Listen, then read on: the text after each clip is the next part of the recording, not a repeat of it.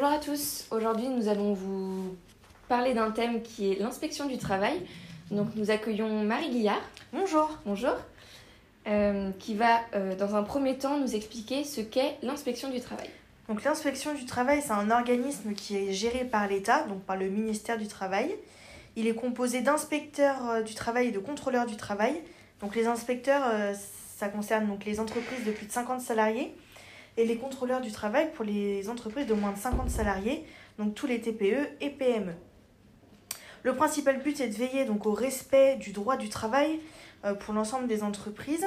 Il faut savoir que tout employeur ou salarié a le droit de contacter l'inspection du travail par le biais de la directe.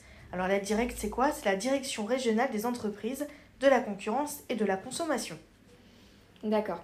Et si l'inspection du travail euh, effectue un contrôle au sein d'une entreprise, quels sont les documents qui peuvent euh, être demandés lors de ce contrôle?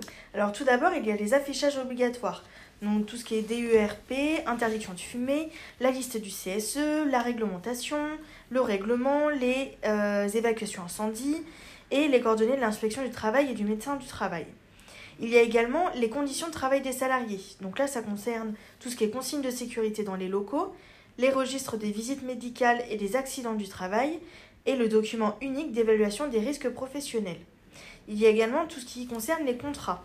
Donc ça, c'est pour éviter le travail illégal et vérifier que chaque contrat respecte euh, la réglementation et la rémunération de la Convention et du Code du travail. Et également, on peut demander les bulletins de paye. Il y a également tous les registres obligatoires, donc euh, le document unique du personnel, le registre du CSE et les livres de paye. Les DPAE peuvent également être demandés, c'est les déclarations préalables à l'embauche. Il faut savoir que le CSE est l'un des, un des interlocuteurs lors de la visite de l'inspection du travail, donc il ne faut surtout pas les mettre de côté. Très bien. Et à l'issue euh, du contrôle, qu'est-ce que peut conclure et décider l'inspecteur du travail? Alors l'inspecteur du travail peut effectuer cinq conclusions. Tout d'abord, l'absence d'observation. Il faut savoir que c'est quand même assez rare.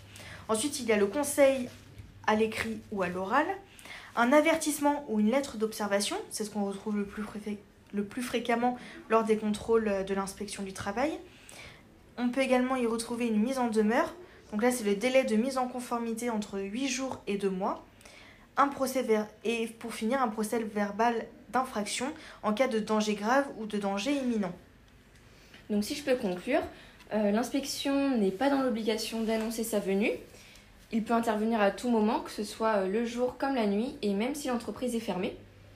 Euh, le représentant de l'entreprise peut se faire assister d'un conseiller ou d'un avocat.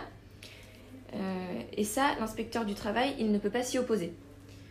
L'inspecteur, il a le droit de visiter l'ensemble des locaux. Et aussi, il n'a pas pour unique but de condamner ni de sanctionner. Il a aussi et surtout un rôle de conseil auprès des entreprises et des salariés. Une inspection aussi ne peut pas être refusée, euh, elle est obligatoire. Pour vous donner rapidement un exemple, au sein de ma société donc pour laquelle je travaille, donc Yves Rocher, on a un magasin en fonds propres temporaire qui a été contrôlé suite à la dénonciation d'un ancien salarié qu'on a licencié euh, pour, euh, pour une faute. L'inspection du travail, du coup, nous, on a reçu une lettre 15 jours avant leur venue. Il faut savoir qu'ils ont passé à peu près deux heures sur place donc ils nous ont demandé, euh, ils ont vérifié énormément de documents. Et pour conclure, euh, du coup on a eu un avertissement. Euh, pourquoi? Pour deux raisons. Parce qu'il y avait une DPAE qui n'était pas dans le magasin, mais qu'on avait sur, sur nos logiciels et dans nos locaux à Rennes. Et également un CERFA, la même chose, on ne l'avait pas dans le magasin, mais on l'avait dans nos logiciels et, dans, et sur le site de Rennes. Donc on a pu les donner par la suite via mail. Voilà, on vous remercie pour votre écoute et on reste à disposition si vous avez des questions. Merci, à bientôt.